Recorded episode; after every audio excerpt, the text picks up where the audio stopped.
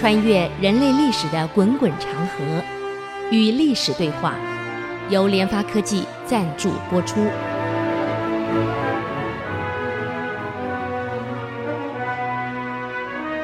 这里是 IC 之音竹湖广播 FM 九七点五，您所收听的节目是《与历史对话》，我是刘灿良。呃，我们前面几集谈到唐朝的这个宦官的问题啊，啊，那真的是很很可怕。我们一直以为汉朝这个宦官跟外戚专政把汉朝搞垮了，所以我们一直以为宦官最严重是汉朝，还有明朝东厂、西厂、锦衣卫啊，还兵部也渗透进去。其实唐朝更严重，只是我们提的少一点而已。唐朝中叶以后，皇帝的废力几乎全部控制在宦官手里，而且更严重的，每个皇帝都很怕宦官，老百姓也怕，官员都怕。那宦官的势力到这种程度，你看多可怕！连这个御林军都怕。哎，等下我们提几个实例，你就可以知道了，这个宦官嚣张到什么程度啊？你看，我们到了唐德宗的时候。那么，当时有一个市叫宫市，宫廷的宫，市场的市，宫市，就是宦官出来买东西的地方的宫市。这老百姓恨得很不得了，因为宦官每次出来买东西啊，就四个字：强取豪夺。我来买东西，看到什么我都要。那要你也就算了，你给钱吧，不但不给钱啊啊。这个还要他们送到宫里去。不但这样，我宦官出来买东西要走路的，呃，要花时间的。以前可没有车子可以开啊，我走出来，所以走出来买东西的，拿东西不但不给钱，还要商家付他所谓的脚价银。脚，我们走路的脚，价，价格的价，银，银行的银，脚价银，就是我宦官走路出来买东西，你还得贴我的这个这个这个费用。啊，走路的钱，这太过分了嘛！嗯，还要讨什么门户钱？这样的门户钱说难听就保护费了。每一家都还要付钱给宦官，我拿东西不但不给钱，你还得付我保护费，否则你店就不用开。还有我出来点东西走路钱，你还得赔我。啊，有这种事儿啊！霸道的不得了，就四个字，历史都写四个字：强取豪夺。所以人民非常的恨这个这个宦官，啊，恨又怎么样？唐朝帝王哪来一点办法都没有？因为所有的废力全部由宦官来组成来控制，啊，当然只能怪这个唐朝的这个皇帝没有用，真的是没用啊。第一没体力，走不了路。这个唐朝很奇怪啊，中叶后的皇上都走不了路，出门一定要轿子抬他。两腿不能着地，着地走没几步就 就喘了。哎呀，我走不动了，我不行了。你说这样的皇帝能能能成什么大业？啊，你说你皇帝身体很好，功夫很好，至少那几个霸道的宦官，既然你可以把他解决掉了，就完了嘛。宦官不是每个都可恶，他说那几个头可恶，带着一群宦官就可恶了。你头正了，下面就正；头不正，下面就不正。为什么那些宦官头都不正呢？那你皇帝拿他一点办法都没有啊！更糟糕的是，宦官所造的奏折都是陷害的，而皇帝居然会相信。等下我们谈到很多实例，那皇帝为什么相信？很简单，他一辈子没有出过宫，从生下来就是跟宦官宫女在一起，没有到宫宫廷外面，到底外面世界什么样的根本不知道，完全不知道。现在你说你不出门没关系，我有电视，我有电脑，我有网络，我啥消息我都知道。可那个那个时代这些全部没有，没有出门，外面所有消息通通不知道。所知道的就是宦官告诉你的那些事情。那么那些事多少是真，多少是假呢？我看还是假的多。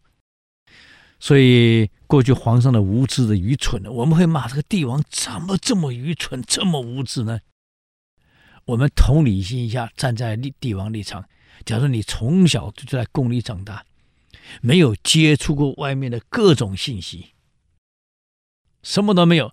假设我们台湾人从来也不知道外面信息，新闻报道反正只报道内事，你哪知道我我台湾以外发生什么事情？你根本不知道。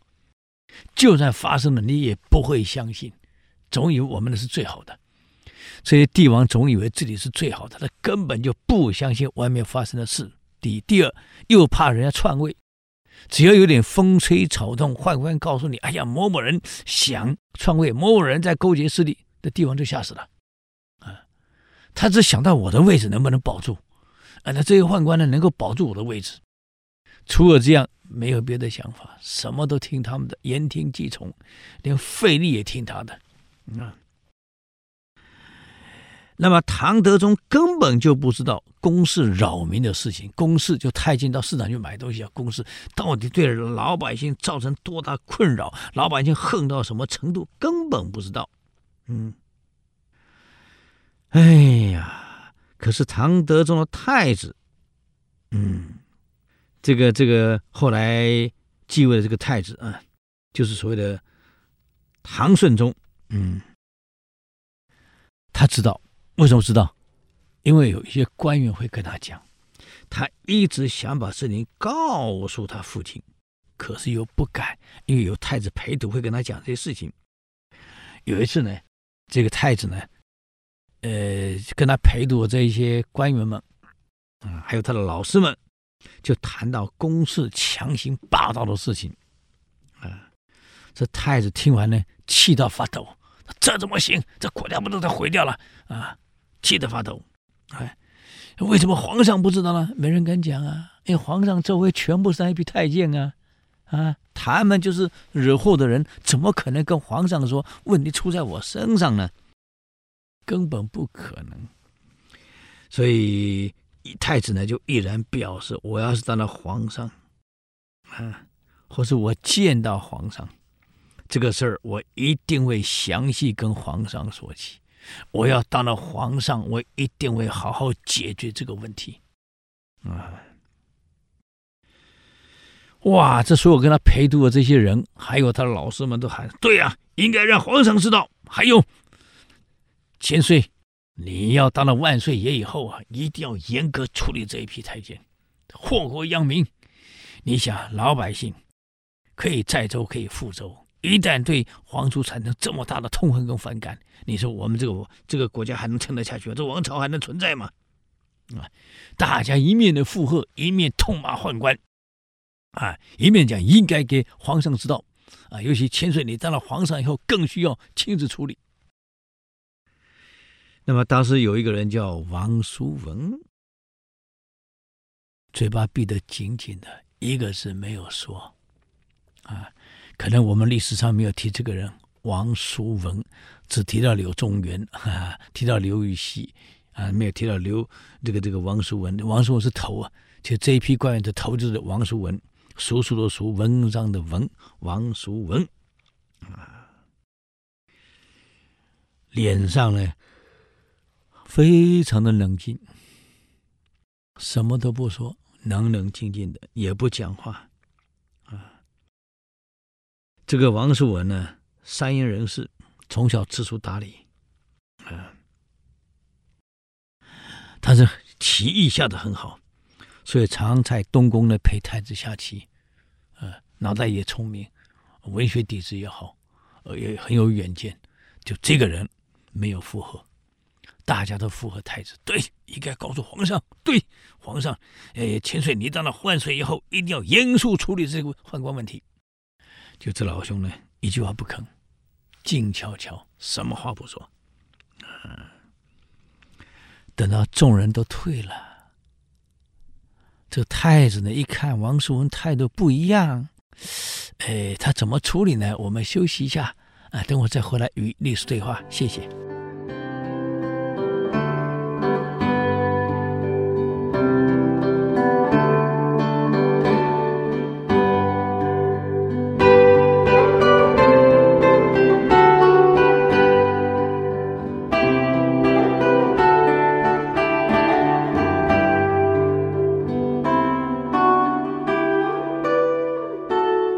欢迎回到与历史对话啊！刚刚我们谈到这个王叔文不讲话，哎，这里有点像当时这个徐茂公不讲话一样 啊。我们以前讲过的，那高宗想换换这个皇后啊，立武则天为后。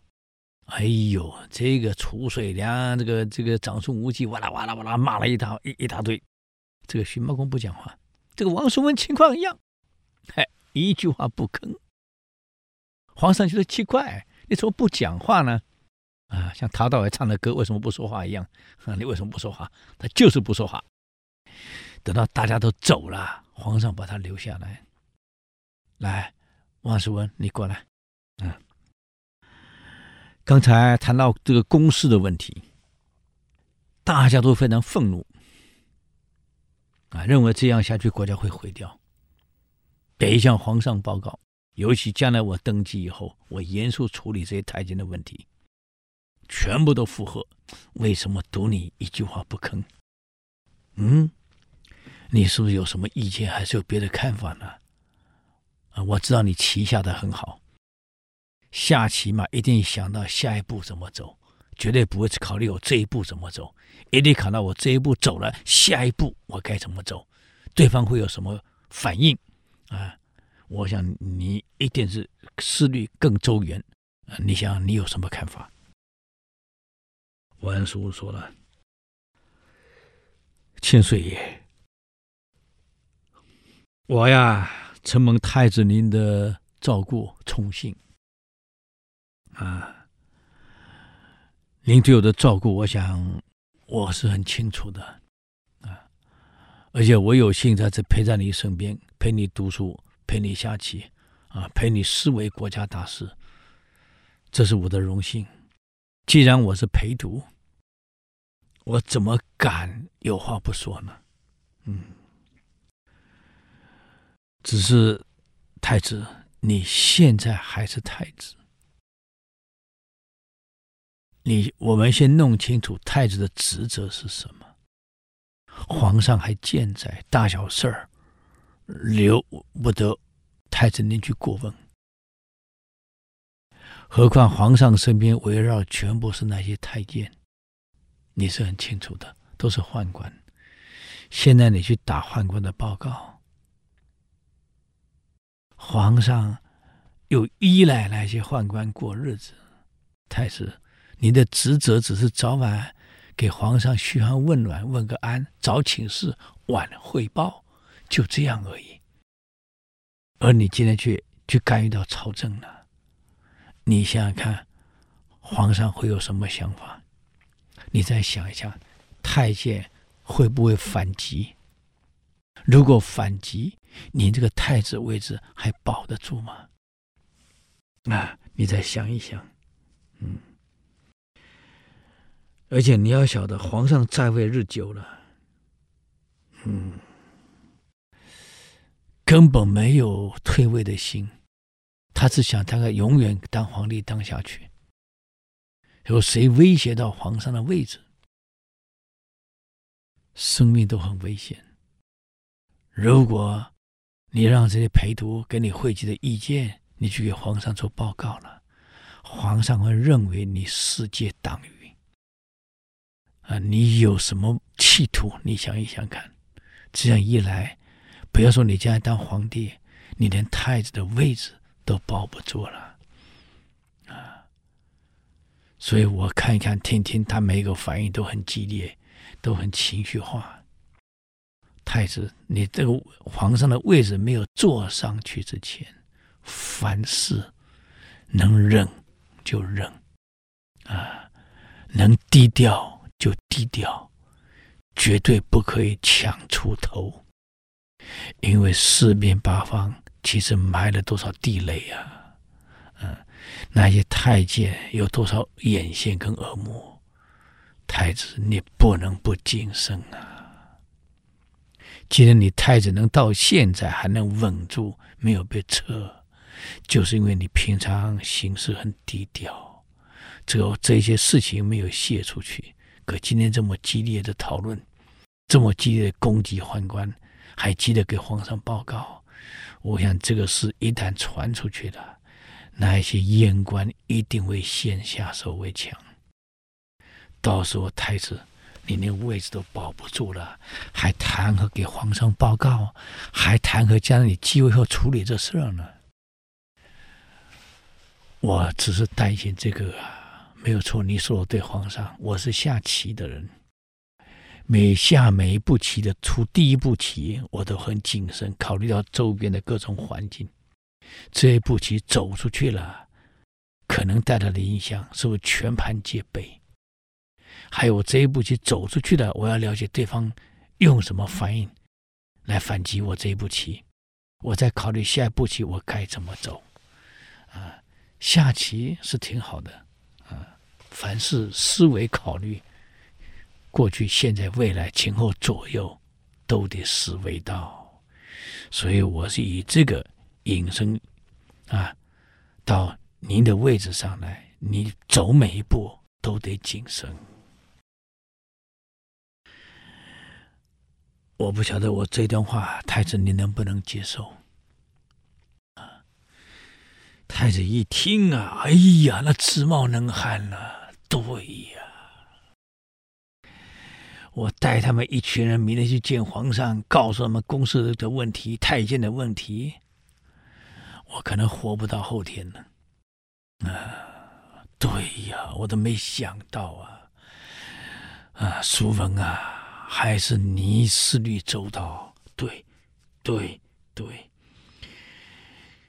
皇上在位二十几年了，周边都是一群小人，离间的小人啊，别等到我当皇帝啊，可能就没命了，这是危险的事啊，你说的对耶。太子一手拉住王叔文的手，若不是先生，我绝对没想到这一点。如果不是先生，我可能很粗鲁的、莽撞的，就明天就上去反映了。很可能后天我真的不在了。谢谢你。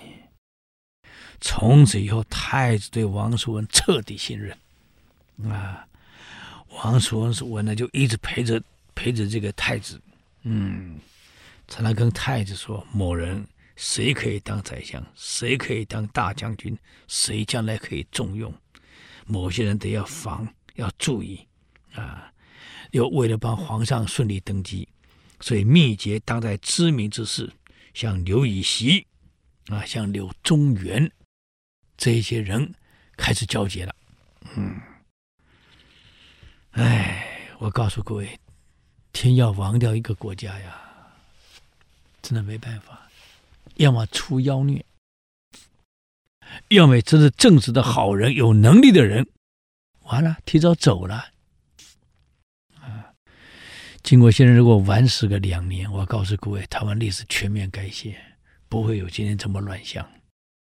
可惜呀，经过先生走太早了，不要说两年，只要晚走一年。整个历史可能就改写了，啊，历史上很有意思，有些不该死的人却走了。太子的身体呢非常不好，非常孱弱，没多久呢就中风了，瘫在床上了，都还没登基就中风瘫掉了，哎。在宫里嘛，第一个没有机会劳动，一个人每天就是吃得好、穿得好、用得好、被伺候得好好的，根本不劳动。然后一急一气，看到这些这些乱事，看到这些乱臣贼子，心里一不舒服。你说能不出问题吗？中风瘫了，这一瘫造成什么影响呢？我们休息一下，等会再回来与历史对话。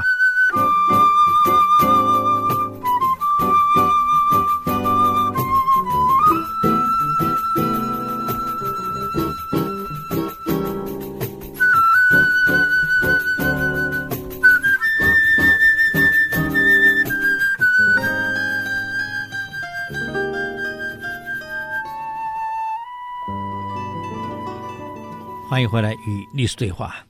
刚刚说到这个太子中风瘫了，消息传到德州那里去，皇上一听，他也慌了，糟了，太子中风，那将来谁继位呀？啊，皇上也急了。唐德宗永贞元年（公元八百零五年）那一年正月，所有皇亲国戚都来祝新年。啊，以前的新年是旧历年，不是现在元旦啊。来贺新年，只有太子因为中风不能行动，躺在床上，可惜当时没轮椅哈，没有办法过来。嗯，唐德宗啊，伤心过度，痛哭啊。怎么一个孩子，我就这个太子啊？国家寄望在你身上啊！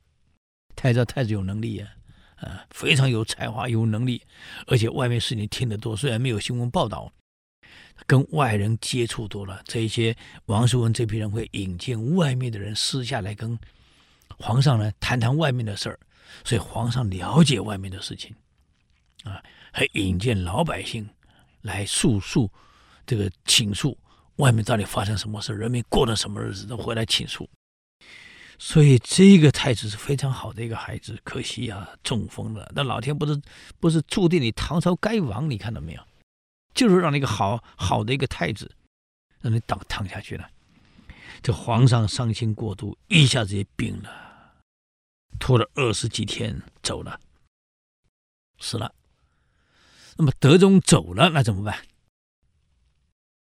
太子勉强在床上继位，史称为唐顺宗。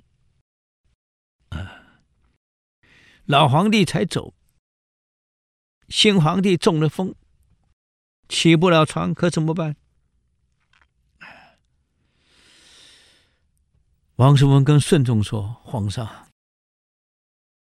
老皇上刚走，你又中风。”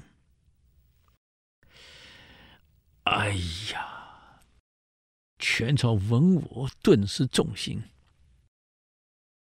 一个国家最需要是向心力要稳住啊！无论如何，皇上，你的身体再孱弱，得得出九仙门，让人们看到你啊！我给你进口了一部轮椅，你坐在轮椅上，我帮你推出来。啊，变成皇上的椅子一样，大家一看皇上可以坐了，就没有问题了。无论如何，你得出来。顺宗也知道，老人家才走，我才躺下去，这国家一下没向心力，一定会有问题啊，所以就勉强的出来了。所以顺宗呢，就在太极殿正式即位。嗯，这个所有文武百官，包括这个殿前武士。都怀疑呀、皇上怎么可能站起来呢？是真的皇上吗？不是听说他完了吗？中风快死了吗？就皇上来了，坐在端坐在椅子上，龙椅上推出来一个龙椅上啊！大家踮着脚看，哎呦，果然是皇上了，果然是皇上登基，新皇登基呀、国家有重心了，这才稳下来呀。多少文武百官看到皇上坐在那里，国家有个向心力了，哭了。所以我告诉你，板荡是忠臣，在乱的时代还是有忠良。各位啊，哭了，嗯，哎呀，这个顺宗呢，抱病登基，终于圆满的完成了登基的仪式。嗯，而世上的病情已经严重到这个。不能讲话了，已经没有办法讲话，只有嘴巴能动了。你就知道这个中风到严重到什么程度了啊！也没有办法呢来决断各种公事，公务也不能批了啊！已经已经半身不遂了，不能讲话，也不能批公文了。嗯，所以没办法，每天就深居简出那。由这个妃子呢，叫我们牛美人专门来照顾他，所以一切圣旨呢，一切政事，就我们纽美人把所有的意志告诉了当时的一个叫李宗言啊，再由李宗言交给王叔文，所以由王叔文呢来处理。那么王叔文呢，同党叫柳宗元，我想各位都知道，唐宋八大家之一啊，刘禹锡。这一批忠良呢，就配合王叔文来处理。王叔文干的宰相啊，所以王叔所领导的就是影子内阁正式成立了。嗯，那么当时还有一个忠良叫韦执遗，做了也做了宰相啊。由王叔文领导就组织的一个呢内阁啊，开始改革了，痛心改革嗯，第一，取消了民间每个月要给皇上捐的钱，叫做月进，每月进进贡嘛，叫月进。那这钱事实上怎么来的？就是由这些贪官跟太监发起的。表面上跟老百姓说月进要捐钱给皇上，其实每个月收的钱到哪去了？分掉了，皇上根本不知道这件事儿。啊，所以废掉月进，不准再再做了。嗯。第二，取消宦官买卖东西的市场，叫公市，彻底取消。断绝的这个这这个宦官啊贪污财路来源。第三，宫里要那么多干嘛？上万个宫女啊，这宫里上万呢，国家的开销不但负担加重，要吃的、要住的、要化妆品、要生活费，什么都要。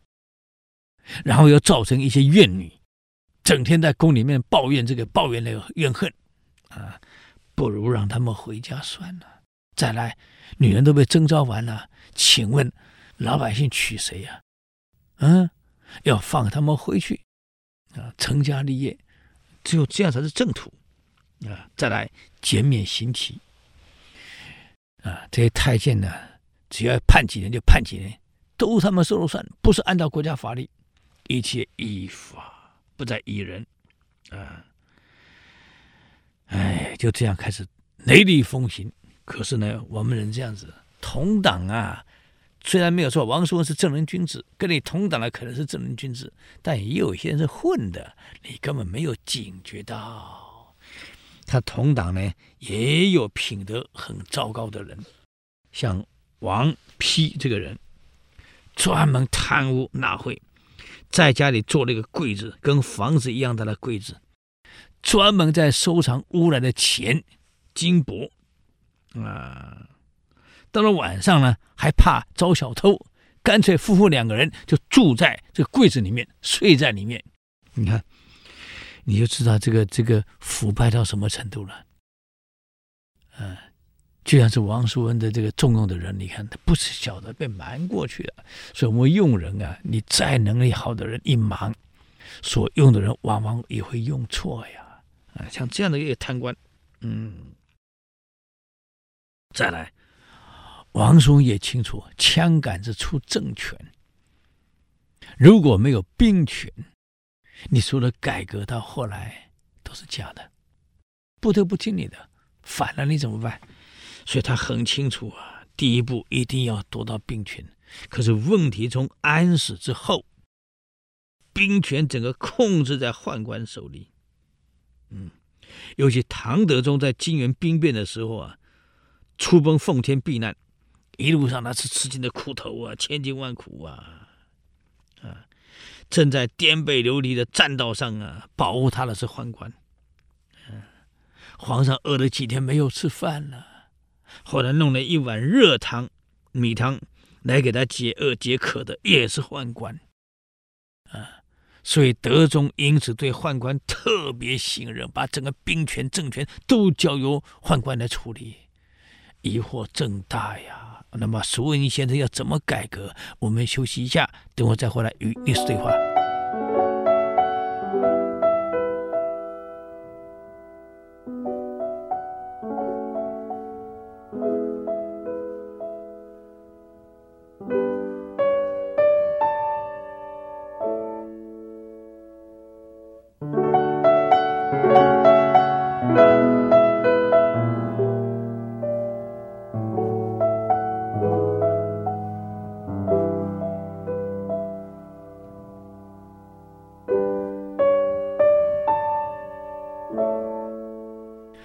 欢迎回来与历史对话。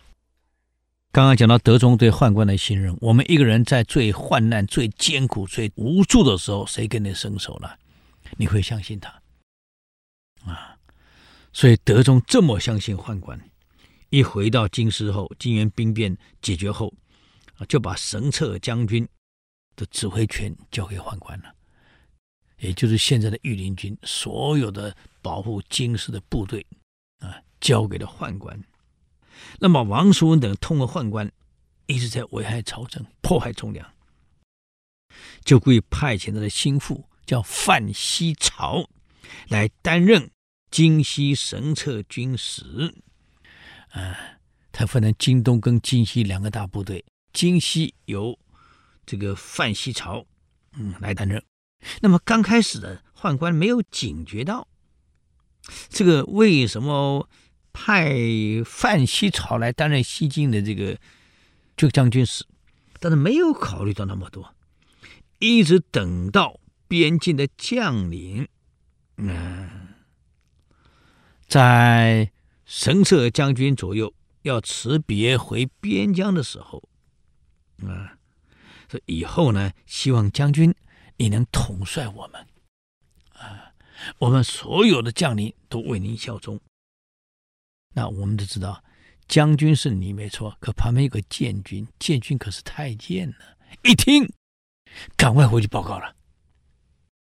宦官才警觉到，原来王希文，你派这个人来作为西军神策军使，原来是夺兵权的呀，啊！让御林军、让地方部队、让卫戍部队都听你的，好家伙呀！嗯，宦官头勃然大怒啊，对宦官们说：“如果王叔文计划得逞，我们通通会死在他手里。”嗯。这些老宦官也很厉害呀，这个老宦官马上聚在一起，嗯，秘密派人去对所有的将领警告：你们的部队还是由我们神策大将军统筹，兵权不能属于范希朝。秘密通知所有的将领。那么这些将领呢，毕竟是怕这个。太监啊，一接到这个报告啊，嗯，这个范希朝到了奉天去检查各地方部队，所有将领因为慑于宦官的权势，没有一个人理会范希朝。你看，一个神策将军使啊，到各地方巡视部队，所有将军全部回避不见，也再也不跟你报告我部队的详情。那你一个。军事领导人，一个领导人，居然所有的将领不听你指挥，任何事情也不你报告，怎么办？这个范希朝被冷落，去视察的时候居然被冷落，知道情况不太妙了，兵权要夺兵权没那么容易啊，所以呢，马上回朝报告王希文，你看怎么办？人家根本不理我们啊！原来我你派我去的时候呢，这些宦官还不错，啊不，这些将领还不错啊，还会来跟我请示，来跟我报告，最后还还讲啊，请将军多多指导一下。可这一次奇怪了，我到了这个部队的时候，没有一个将领来见我，跟上一次态度都截然不同。看来宦官们已经警觉到，苏文兄。你派我去的目的是要夺兵权，可能已经打草惊蛇了。人家已经警觉到了。你看，我们下一步该怎么走？王叔文一听，脸色也变了，双手一摊，完了，完了！啊！宦官一旦警觉到这事儿，就办不下去了，完了！啊！除了担心以外，他一下也拿不出办法了。嗯，所以这样一来，军事的改革想要把兵权夺回来，看来已经不可能了，也完全不可能了。啊、那怎么办？除非皇上能够站在你这里边，皇上得有勇气跟太监对着干。可问题来了，皇上病得根本起不了床。大小事解决不了，顺宗严重的中风，这已经是很困难了。我们中文有一句话呀：“屋漏偏逢连夜雨，船破还遇对头风。”啊，偏偏这个时候，王叔的妈妈也病了。嗯，按照中国的古礼，不管你官做了多高大，父母病了怎么办？一定要回去伺候汤药。嗯，王叔没有办法，回家照顾父母，伺候汤药。没想到过了两天，王母去世了。根据中国传统，母亲走了，所有官员一定要辞官，在家守孝。这没办法啊！明朝张居正父亲死，因为没有守孝就被弹劾了，啊，一塌糊涂。嗯，所以这种情况下一定要去守孝。嗯，那么你想想看，王叔文的母亲从病重到死亡，虽然只有几天。王叔文又必须要回去守孝，这样一来，所有跟宦官对抗的头，那这是你王叔文，现在居然不在，那怎么办？嗯，宦官利用这个机会，再以唐顺宗中风为名，啊，王叔文又不在，朝中这个这个顶着顺宗保护顺宗的人没有头了。太监威胁唐顺宗立即退位，你看，由太子李纯继位，就是后面后来的唐宪宗，啊，这样唐宪宗一继位，唐顺宗变太上皇，这个这个已经中风快死人，变成太上皇不能讲话了，被锁在后宫等死了，大权落入又换入到宦官之手了。王叔文很想把宦官除掉。很想把兵权先夺回来，就非常不幸的，天不从人愿。真正想改革的唐顺宗，这个又被退位，逼退位了。唐宪宗年轻，又被宦官给拱住，根本没有办法做任何事。啊，宦官借这个机会，利用唐宪宗继位，顺宗逼退，啊。以王叔文谋反为名，将王叔文赐死。还有刘禹锡贬为郎州司马，柳宗元贬永州司马，也就是他的党羽八个人被贬为地方的司马，到地方官去了。啊，都是著名的文人能人，历史上称为八司马事件。呵 贬为司马，八个人嘛，叫八司马事件，啊，八条马了，嗯嗯。那么王叔文知道顺宗被逼让位，知道的时候叹了一口气呀、啊，引用诸葛亮的话：“出师未捷身先死，常使英雄泪满襟啊！”啊，这是杜甫题诸葛亮祠堂诗的末句啊。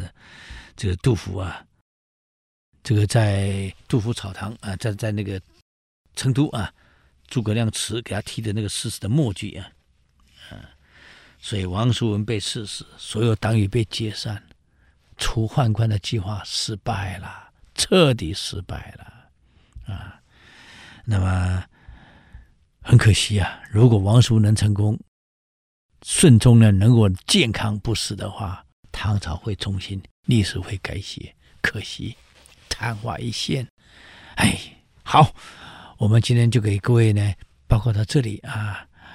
这个欢迎各位有问题可以到我们的爱思之音网络留言啊。我们的网址是 c 八 w 点 ic 九九点 com 与历史对话。谢谢各位。